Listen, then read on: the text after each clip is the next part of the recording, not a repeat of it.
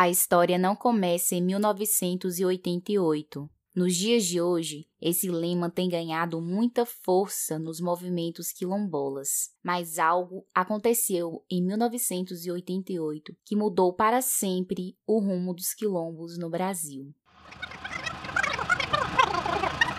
A Subcomissão dos Negros, Populações Indígenas, Pessoas Deficientes e Minorias, que integra a Comissão da Ordem Social, recebeu hoje um resumo de todas as reivindicações do movimento negro nacional. O convidado especial foi o cantor e compositor Gilberto Gil, que veio a Brasília prestigiar o movimento. A sessão foi presidida pela constituinte Benedita da Silva, do PT do Rio de Janeiro. Nós temos que não somente sensibilizar o Congresso a fim de que possam entender essa proposta e dizer que não estamos de pires nas mãos, mas estamos nesse momento escrevendo uma parte da nossa história e que foi rasgada. Esse documento é a conclusão da Convenção Nacional do Movimento Negro que aconteceu no ano passado. Ele apresenta pelo menos duas reivindicações fundamentais para os negros a criminalização do preconceito racial e a criação de um tribunal especial para julgar esses crimes.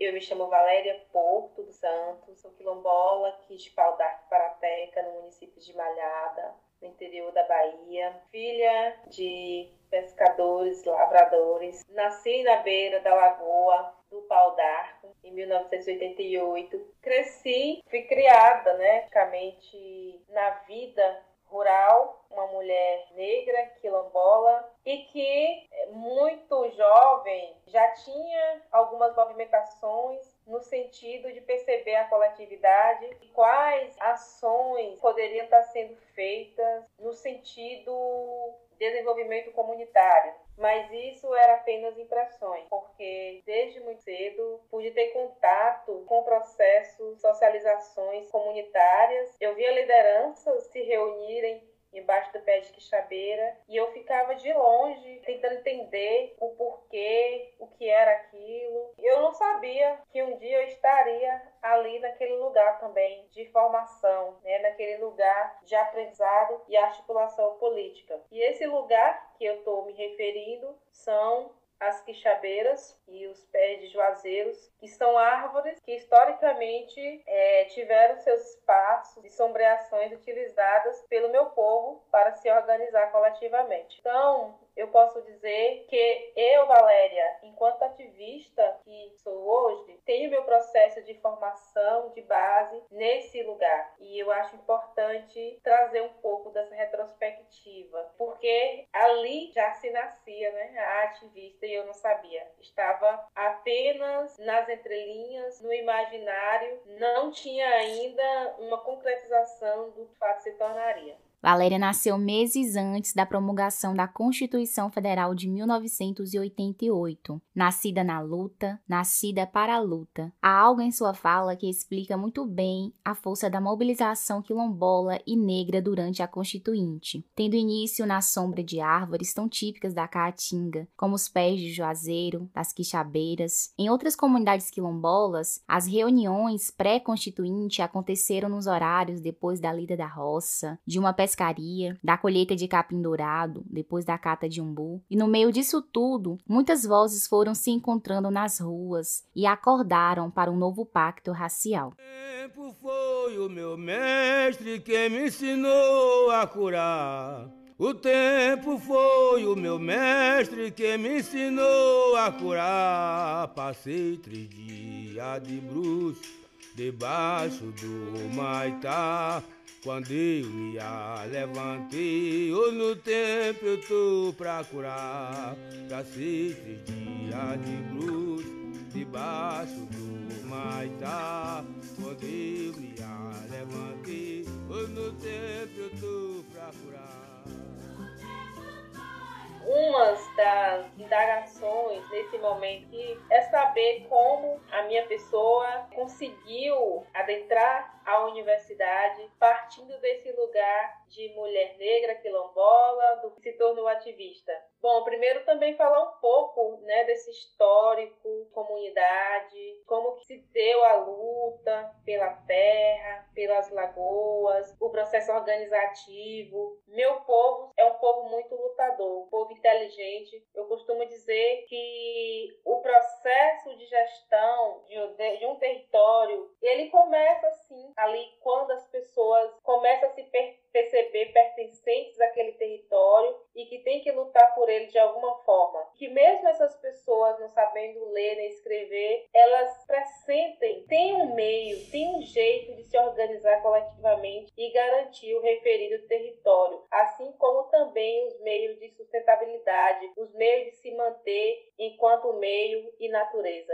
E meu povo sabiamente compreendeu isso quando resolveu formar uma associação 96 no intuito ter legalmente uma ferramenta, um instrumento para que direitos historicamente negados fossem concretizados, fossem reivindicados e atendidos. Então, eu trago também esse lugar organizativo porque ele é importante, importante também para a gente pensar a atualidade de como que estão os nossos territórios. E aí, falando de organização, eu gostaria de, de ressaltar a importância que é a gente compreender que historicamente o nosso povo se organizou do seu jeito, mas se organizou. Porque às vezes as pessoas falam, tal quilombo assim não se organiza, lá o povo é desorganizado. A gente precisa pensar como falar isso. Porque um povo que sem condições nenhuma conseguiu manter liberdade, conseguiu se livrar de algemas, de tantas prisões e ter o território de uma certa forma livre para que ocorresse é, processos interativos que fossem primordiais para uma busca de libertação total e que pudesse sim ter ferramentas, possibilidades outras que fossem mais estruturantes para garantir todas aquelas ideias que eles tiveram de organização. É importante a gente ressaltar isso, fazer uma reflexão desse lugar também organizativo. O que, que é organização, o que, que foi, do que, que é hoje. Falar um pouco disso é trazer, é evidenciar, inclusive pessoas que não estão mais entre nós, mas que sabiamente pensaram formas inéditas de se reinventar mesmo antes para conseguir liberdade e garantir vida, garantir prosperidade em um território. Falando disso, eu acho que eu consigo agora é adentrar um pouco como que Valéria se torna ativista lá em 2006, né, após terminar o ensino médio em uma cidade vizinha. E isso depois de ter ido para São Paulo aos 14 anos de idade para estudar, que ali naquela, naquele referido lugar, digamos, aqui em nossas comunidades já não dava mais para continuar porque tinha, de certa forma, que continuar os estudos, mas não era possível permanecer porque não tinha série seguida. Então, ir para a capital foi uma das possibilidades, inclusive minha mãe apontou, talvez pensando no meu desenvolvimento, de que eu continuasse por lá após os estudos e conseguisse avançar melhor na vida. Mas não foi bem assim, porque não se adaptou por lá, ficou um ano, é, concluiu o ensino funda fundamental e retornou para a Bahia, para o interior. Então aí é, achou como alternativa possibilidades para continuar estudando, trabalhar como empregada doméstica em casa de famílias, numa cidade chamada Palmas de Monte Alto, porque o estudo era prioridade, a gente tinha sim que encarar as oportunidades que tinham. Foi após esse processo todo que né, retorno para a comunidade e o sonho de me tornar uma educadora no Quilombo fez com que eu enxergasse esse processo de educação para além das paredes da escola, para além de muros, mas que compreendesse esse lugar de educação, de formação, também o espaço comunitário, as árvores. É aí que eu me torno ativista. E é a partir desse lugar né, de mobilização comunitária, de ajudar na articulação, de ouvir muito, via muito, fazer foi bem depois, mas eu ouvia e atendia aos pedidos dos, dos, meus mentores, dos meus orientadores. Ali era o presidente da associação, a secretária, os fiscais. Então eu estava sempre junto ali, né?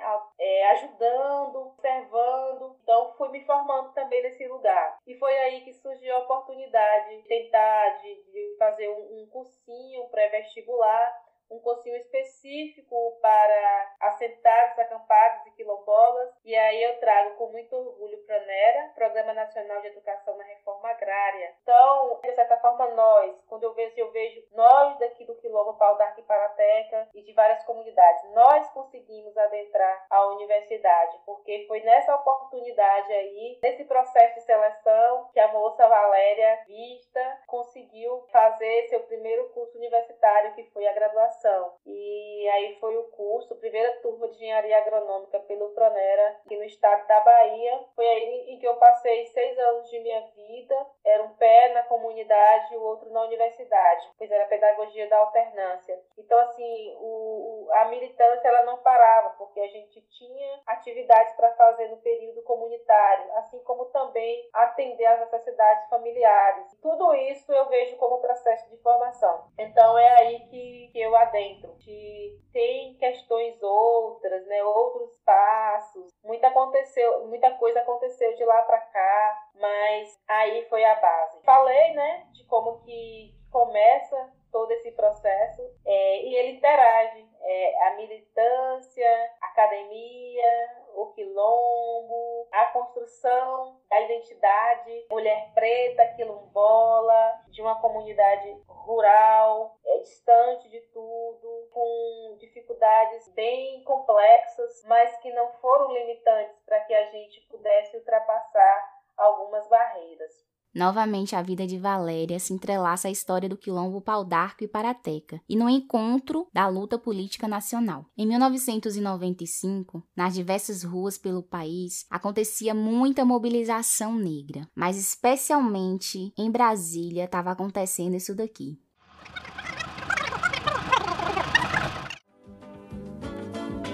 O 20 de novembro de 1995 foi mais especial ainda fazia 300 anos da morte de Zumbi. O movimento negro decidiu comemorar com uma grande marcha em Brasília, para mostrar o tamanho da indignação dos negros contra o mito da democracia racial no Brasil. Todas as denúncias já foram feitas. Era o momento de exigir ações concretas. Em todo o Brasil, o negro apostou no sucesso da marcha. Havia estados que tinha pessoas para vir e não tinha ônibus. Então, aí, conforme nós passávamos os números que iam crescendo, eles iam conseguindo, mobilizando pessoas. Vieram pessoas do Rio Grande do Sul, do Ceará, de 20 estados desse país, viajando nas condições mais absurdas, mais difíceis, mais insalubres. Teve delegações que viajaram três, quatro dias, ônibus que quebraram. Ah, houve uma delegação que chegou às sete horas da noite, uh, no final do ato, mas chegou para marcar que veio, que está aqui, que está na luta, que está... No... As vozes que você acabou de ouvir são de Ana Lúcia Pereira, da Pastoral Negra de São Paulo, e da grande filósofa Sueli Carneiro, do Instituto da Mulher Negra, o Galedés. No meio dessas delegações em Brasília, também vieram muitos representantes de entidades e associações quilombolas. A Marcha Zumbi dos Palmares, 300 anos, consagrou o Dia da Consciência Negra e recebeu o primeiro encontro nacional das comunidades negras rurais quilombolas. Um ano depois, em 1995, foi o momento que o território Velho Chico brilhou nacionalmente. À margem do Rio São Francisco e de tantas lagoas nascia a Coordenação Nacional de Articulação das Comunidades Negras Rurais Quilombolas. Uma coisa que, que é bem marcante assim no meu no, no processo histórico participação em, em eventos, né? Assim, foi aí que, para além do, da comunidade, da academia, surgiram outras possibilidades em que a gente começou a falar, não só eu, mas também outras mulheres é, da região, mulheres quilombolas, outras mulheres negras. A gente começou a se encontrar em, em eventos em que a gente tinha autonomia para coordenar, tinha autonomia para articular as mulheres e contar com a ajuda de algumas organizações. Eram apoio, são apoio até hoje. Ajudar a gente a refletir o nosso lugar e fortalecer a luta enquanto é, protagonistas também de sua história. E aí eu gostaria de citar também algumas organizações que são de mais importantes na minha trajetória, como o SETA, Movimento dos Trabalhadores Assentados Acampados e Quilombolas do Estado da Bahia, CRQ, Central Regional Quilombola, base. Aí quando a gente pensa hoje, é, a nível de Bahia, né, a gente pensando no CEAC, que é um Conselho Estadual Quilombola que muito nos representa, de uma certa forma a gente participou e tem participado também de algumas ações, às vezes a gente participa na base, não tão visivelmente, mas a gente aparece de alguma forma. Aí vem o, o SENAC, né, que tem hoje também feito articulações do Estado e que de certa forma nos representa enquanto organização quilombola. E falando nacionalmente, a CONAG, Coordenação Nacional de Articulação das Comunidades Negros Rurais, que muito bem vem nos representando aí nacionalmente, internacionalmente. Eu me sinto, eu hoje me sinto parte me sinto um pouquinho de cada organização dessa, porque de uma certa forma a gente, mesmo estando na base, ali às vezes não, não tão na atuação lá na, na na frente, mas quem está cá na base, que ajuda com uma informação, que consegue fazer uma articulação, seja online, ou que você consegue participar de reuniões que são decisivas e você representa a sua comunidade e a sua região, tudo isso conta na hora da gente pensar em decisões.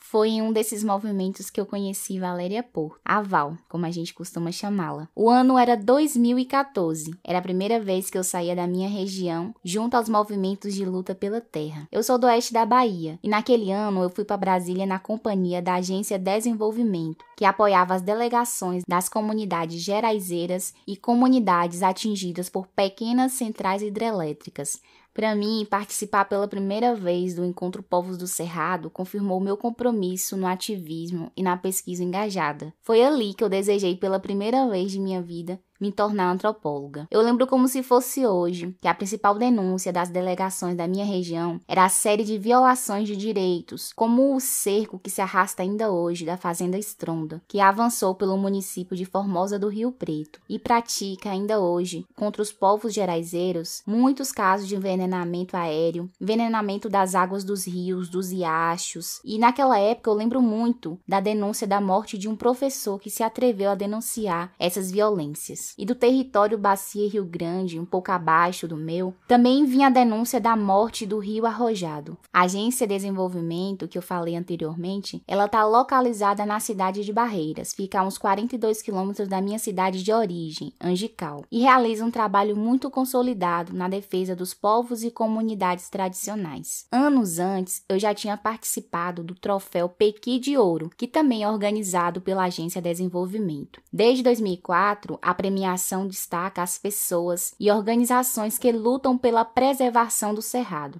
O Pequi de Ouro é Resistência, afiliada da Rede Globo na região, a TV Oeste, que desde 1988 organiza o prêmio Soja de Ouro. E eu nem preciso falar que essa premiação celebra o recorde da produtividade de grãos. E imagine quem se reúne nessa festa. Sim, os homenageados são sempre nomes da classe patronal do agronegócio. Mas essa volta toda de como eu conheci a Val foi para dizer que já em 2014, Valéria era muito festejada como uma das grandes lideranças da juventude do movimento quilombola da Bahia. E quem conhece Val sabe do que eu estou dizendo. Quando ela pega no microfone, deixa todo mundo muito encantado a sua oratória, o discurso muito potente, a trajetória respeitada, a generosidade de ir juntando muita gente ao seu redor. Valéria ela recolhe em si a força ancestral que a concebeu exatamente em 1988, um marco na luta do seu povo.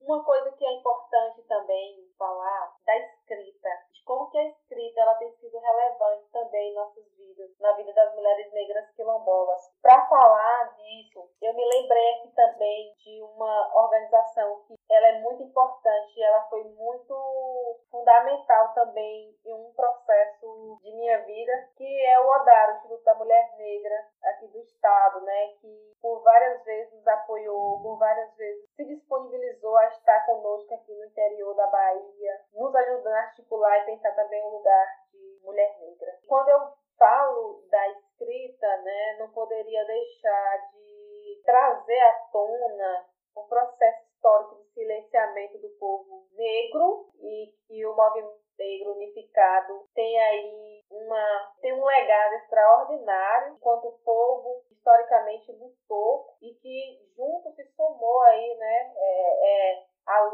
quilombola, que hoje muitos dos nossos se levantou para a luta, se ergueu a partir de companheiros e companheiras do MNU, sempre esteve no apoio, sempre lutou junto conosco para a libertação da, dos nossos espaços, para a construção de uma sociedade mais justa. Mas aí, pensando esse lugar de escrita, hoje a gente tem que celebrar as conquistas né? e a quebra do silenciamento, a quebra das correntes da mente, Quantas escritoras negras nós temos escrevendo, brilhando, fazendo sucesso por aí, com escritas incríveis. Mas, para além disso, pensar também o lugar de escrita das mulheres negras quilombolas. E aí eu gostaria de mencionar o livro Mulheres Quilombolas, Territórios de Existência Negras Femininas, do qual eu também sou uma das autoras. Então, é um livro histórico onde conta é, a história de várias mulheres, um livro escrito a várias mãos e teve como organizadora uma grande amiga, uma mulher admirável, Selma Deldina,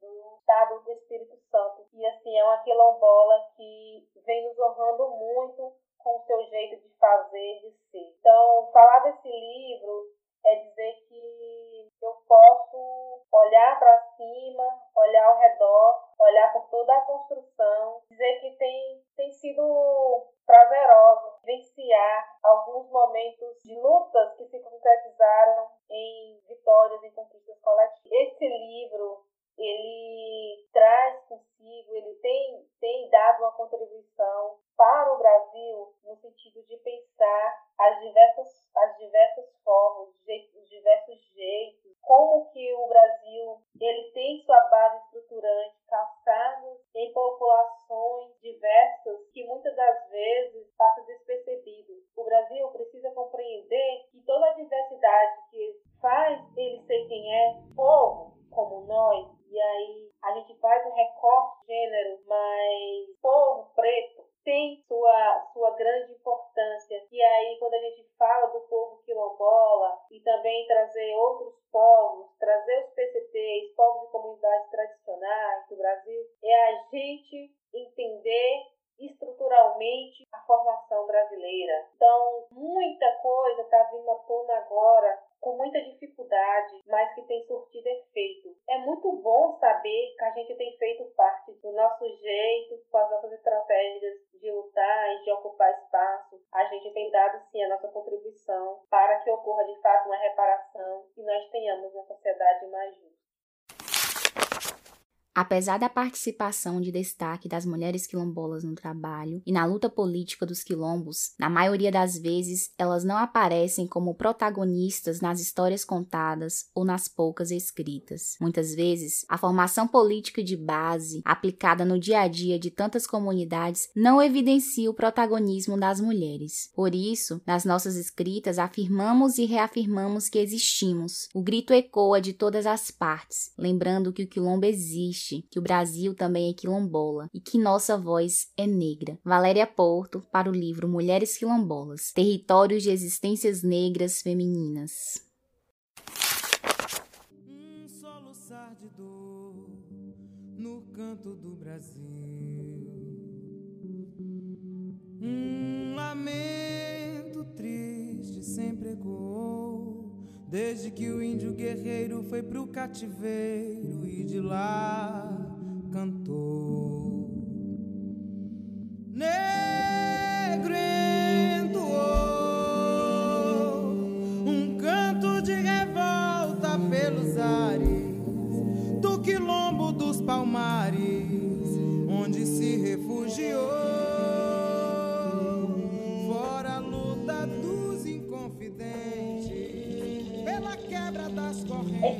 também pensar como é estar nesse território no momento tão crítico. Estamos ainda intensamente vivendo uma pandemia e essa pandemia ela tem feito com que a gente se reinvente e é todo mundo, não interessa, não importa classe, gênero, todo mundo está tendo que buscar uma forma de continuar existindo e resistindo, de continuar lutando, de continuar buscando formas de ajudar o próximo. Fazendo essa fala, eu gostaria de, de trazer também a importância que é e que tem os ativistas, não só no Brasil, mas mundo afora. Eu fico pensando, o que seria do mundo sem os ativistas, sem as pessoas que se preocupam com a contextualização de uma sociedade? O que seria desse mundo sem as pessoas que se propõem a dar sua cara a tapa, que se propõem né, a estar em grupos, a estar em bandos, para defender lugares, para defender populações historicamente excluídas, pessoas se propõem a defender o meio ambiente, pessoas que se propõem a defender um país igualitário, um país onde todos possam ter vez e voz. Então, são pessoas que muito têm dado contribuição e têm feito, né, com as condições que têm, têm feito coisas incríveis, que é louvável, é louvável no sentido de pensar o Brasil, os avanços que o Brasil teve, né, a partir de ações coletivas, de pessoas que realmente se dedicaram e que se esforçaram para ter um lugar próspero, um lugar é, não individual, mas um lugar de outros e de outras, em que todos pudessem ter uma ascensão enquanto ser humano, enquanto pessoa digna de direitos. Desde que o índio guerreiro foi pro cativeiro e de lá cantou. Negro entoou um canto de revolta pelos ares do quilombo dos palmares, onde se refugiou.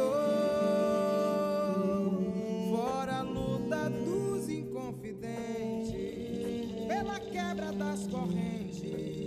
Desde que a pandemia abateu sobre os territórios quilombolas, a negligência operada pelas secretarias municipais e estaduais de saúde virou regra. A depender dos casos, como o que tem acontecido no Quilombo Conceição, no Recôncavo Baiano, o poder municipal e estadual contribuem para a invisibilidade e muitas vezes está à frente dos ataques direcionados à identidade quilombola. No âmbito federal, nem preciso dizer, de cima para baixo ficou evidente as razões que levaram o governo federal a descumprir as normativas de proteção julgadas no Supremo Tribunal Federal em prol das comunidades quilombolas. Mas o quilombo é resistência. Ainda que em luta, há muita vida também pulsando nos quilombos.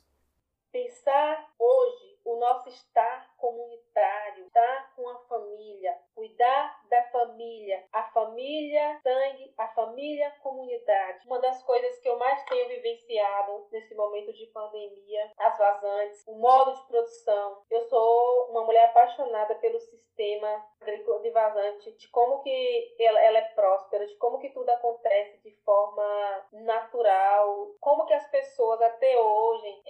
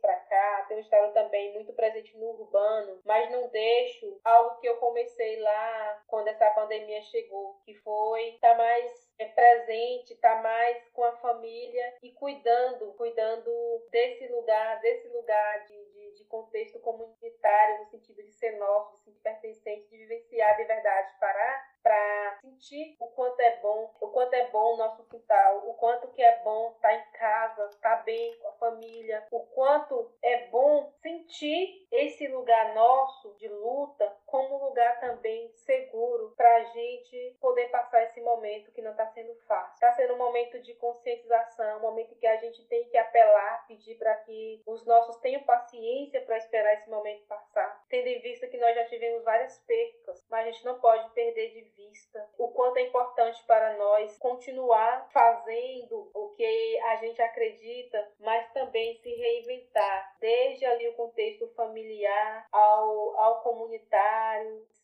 até aqui, a gente percebeu tanto que a história de vida de Valéria Porto é marcada pela luta política quilombola, uma mulher que, junto ao seu povo, molda a própria história da Bahia e do Brasil. E na preparação do roteiro, eu sempre consulto alguns documentários e músicas. É nessa fase de pesquisa que eu me abro às sensações provocadas em perceber algo novo, curioso. Eu nem vou falar aqui de coincidências. Eu prefiro pensar na serendipidade que a vida negra apronta com a gente. E em um desses momentos, semanas depois da entrevista com Val, eu reparei na importância que as comunidades quilombolas do território Velho Chico tiveram em moldar a luta estadual e nacional. Já no finalzinho do documentário Quilombos da Bahia, que é de 2004 e foi dirigido pelo Antônio Olavo, aparece o Quilombo de Valéria. E nessa época, se você se lembra ainda do que ela disse lá no início deste episódio, ela tinha seguido para São Paulo para concluir o ensino fundamental. E lá em Parateca, só se falava de sonhos, do sonho pela terra, do sonho pelo roçado, do sonho de ver o curso natural das lagoas que só o Rio São Francisco é capaz de modelar tão bem. E eu perguntei depois a Val sobre as pessoas que aparecem no documentário. Perguntei sobre Dalva, Felipe, Joventino, Damião, Joaquim, o Arnaldo e a Janete, que são quilombolas do mesmo território de Valéria. E ela me disse que algumas pessoas já fizeram a passagem, mas outras seguem encantando a juventude embaixo das quixabeiras e dos pés de juazeiros. O meu sonho é roça. Não tem outra coisa que me invoca a não ser roça. E não sou essa mulher assim invocada chegar na roça só depois que tem a melancia, que já vê o feijão, não. Eu quero ir pra roça, eu quero enfrentar a mata, sabe? Eu quero enfrentar a mata com a força, eu quero roçar, quero ciscar, quero pôr a fogo e depois eu plantar e eu ver o fruto. Esse aqui é o meu sonho. O meu sonho é o mesmo dela, é, é tocar a rocinha. Meu movimento é esse, de toda a vida. Até hoje. E é assim mesmo. E tá, e tá, tá aprovado com os meus vizinhos, irmãos e tudo. Minha profissão é essa mesmo, é uma só. Sou fanatizado, é a lavourazinha. Pequena, porque não posso tocar grande, mas é de cima. Assim. Meu sonho foi de trabalhar. Trabalhei dentro de moderno. Meu pai não queria nem que eu ia trabalhar, eu ia trabalhar. Eu trabalhei para dar de comer, filho, quando eu casasse, filho e mulher. E honrar com ela. E ela honrar comigo até morrer. Esse foi o meu sonho. Meu sonho é trabalhar e criar qualquer besteira, né? Eu estou ali dentro do rei sozinho, mas Deus, criando. Né? E tem minha rocinha lá. Meu sonho é esse. Meu sonho é o mesmo Deus, porque é, é serviço. É trabalhar, criar a cabra, a ovelha, o porco, o gado. Meu sonho é esse. É de produzir alguma coisa assim de valor. Meu sonho é trabalhar com esforço, com Deus. Para ver se Deus nos ajuda, reforça. Que chega recurso para nós trabalhar, que nós aqui trabalhamos com Deus, trabalhamos com as mãos, só com as unhas. Nós não temos um maquinário para nós trabalhar. De nós, nós não temos. Nós não temos uma ajuda do governo, nós não temos uma ajuda do prefeito. É quando diz, trabalha na garra. Quem tem o animal, trabalha com o animal, o arado. Quem não tem que trabalhar é na boca da enxada mesmo. É, é na força bruta. Isso que é meu sonho de nós realizar. Meu sonho é de formar meu filho, para meu filho não ser analfabeto como eu, para ele também juntar a mim e lutar com os quilombos. Para no dia da manhã o nosso sonho ser maior. O negro também sonha e nós um dia também nós queremos que nossos sonhos é, que vira realidade. Falar disso também também é falar de sonhos. Sonhos, sonhos coletivos, sonhos é, talvez mais pessoais, mas que interagem, né? eles se interligam, porque falar desse lugar de mulher preta, quilombola, do rural e torna e que sabe que não fala só fala por um povo. Falar de sonhos também é trazer uma responsabilidade no sentido de se pensar o antes, o hoje, talvez o futuro. Sonhos, eles eles estão presentes, a gente sonha, né? A gente acredita em dias melhores, a gente acredita em possibilidades outras que possam trazer tranquilidade, a gente acredita em prosperidade, a gente sonha em ocupar espaços historicamente negados e que às vezes esse sonho parte de uma realização profissional, mas parte também de um sentimento de representatividade coletiva que a gente estrategicamente tem usado, é, tem estado, na verdade, em espaços para construir ferramentas que nos possibilitem, possibilitem realizar sonhos, sejam eles pessoais, coletivos. Nas entrelinhas que nós temos aí hoje para orações, pulverizar ideias, a gente consegue imaginar possibilidades de estarmos amanhã vivos e dar continuidade ao legado, continuar sobrevivendo, resistindo a todo um processo de opressão, a toda a todo um processo de sub subalternização histórica, a não curvar e ter tudo aquilo que a gente tem hoje como meio de sobrevivência, como meio ambiente, tudo que a gente tem como espaço de sobrevivência, de liberdade, que a gente possa ter isso também como a realização de nossos sonhos. Sonhos de mentes libertas, o sonho de pessoas pertencentes, sabedoras de onde vêm, o que querem e para onde pretendem ir. Nós somos semente e devemos continuar germinando, crescendo, florindo e dando os frutos, porque só assim a gente vai conseguir garantir nossas gerações futuras. E é isso. E a gente segue com a esperança de dias melhores.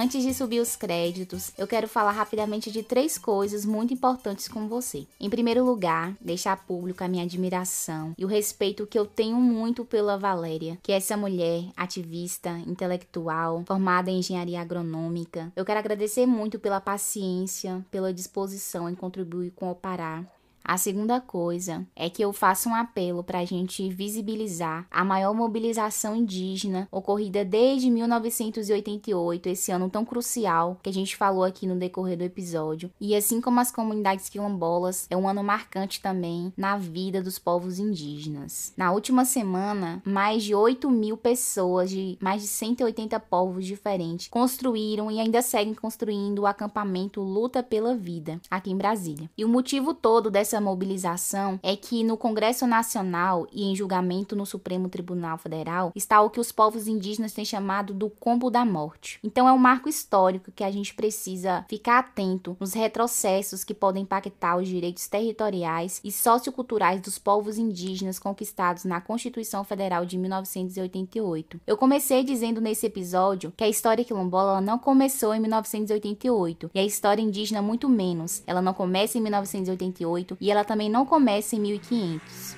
Então, pensando nisso, na descrição do episódio, eu vou deixar indicadas algumas arrobas que você pode acompanhar e fortalecer também a causa. A terceira coisa que eu quero falar, e é muito especial, é que o Quilombo Conceição lançou recentemente a campanha de financiamento do livro de Elionice Conceição Sacramento. Então, se você se recorda ainda, ela e o André Luiz abrilhantaram o segundo episódio do Opará. Inclusive, ela foi me apresentada por Valéria Porto. Então é isso. Contribua com qualquer valor para fazer valer a publicação de livros de autoras quilombolas, como Valéria tanto falou aqui pra gente. Então, mais uma vez, eu vou deixar aqui linkado na descrição descrição do episódio o Pix para você fazer a doação, e eu repito qualquer valor. Mas se você quiser concorrer a 50 exemplares do livro autografados por Eleonice Conceição Sacramento, você precisa preencher o formulário que eu vou deixar linkado também, junto com as arrobas do Quilombo Conceição nas redes sociais. E agora sim, eu vou dizer o meu até logo. O Aparar é apresentado por mim, Zane do Nascimento, que estou atualmente à frente na idealização, produção, entrevista, pesquisa, edição, distribuição e divulgação. Os arquivos de áudio que eu utilizei são do documentário Quilombos da Bahia, o documentário Organização da Marcha Zumbi dos Palmares, Assembleia Nacional Constituinte do canal Armazém Memória, o discurso de Benedita da Silva na marcha de 1983 do canal Cultine e outras informações, as fontes da pesquisa, elas vão estar disponíveis na descrição do episódio. Então é isso, minha gente. Eu deixo vocês com a música do Território Velho Chico e com certeza a gente vai voltar. Vamos juntos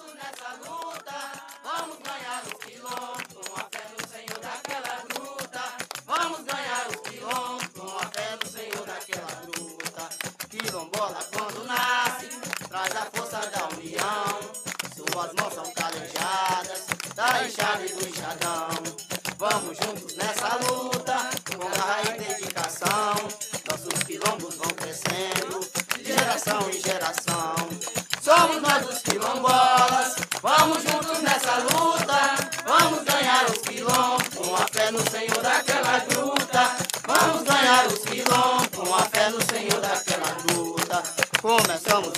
luta onde? No quilombo Rãs, Parateca e Palgaco, Cariacá e Araçá. No Mangal, Barro Vermelho, sua bandeira e Jatobá. Depois vem Nova Batalhinha, esse país tem que mudar. Somos nós os quilombolas, vamos juntos nessa luta. Vamos ganhar os quilombos, com a fé no Senhor daquela luta. Vamos ganhar os quilombos, Canga Zumba começou, Zumbi dos Palmares assumiu. E a nossa luta continua nos quilombos do Brasil. Somos nós os quilombolas, vamos juntos nessa luta. Vamos ganhar os quilombos, com a fé no Senhor daquela luta. Vamos ganhar os quilombos, com a fé no Senhor daquela luta. Somos nós os quilombolas, vamos juntos nessa luta.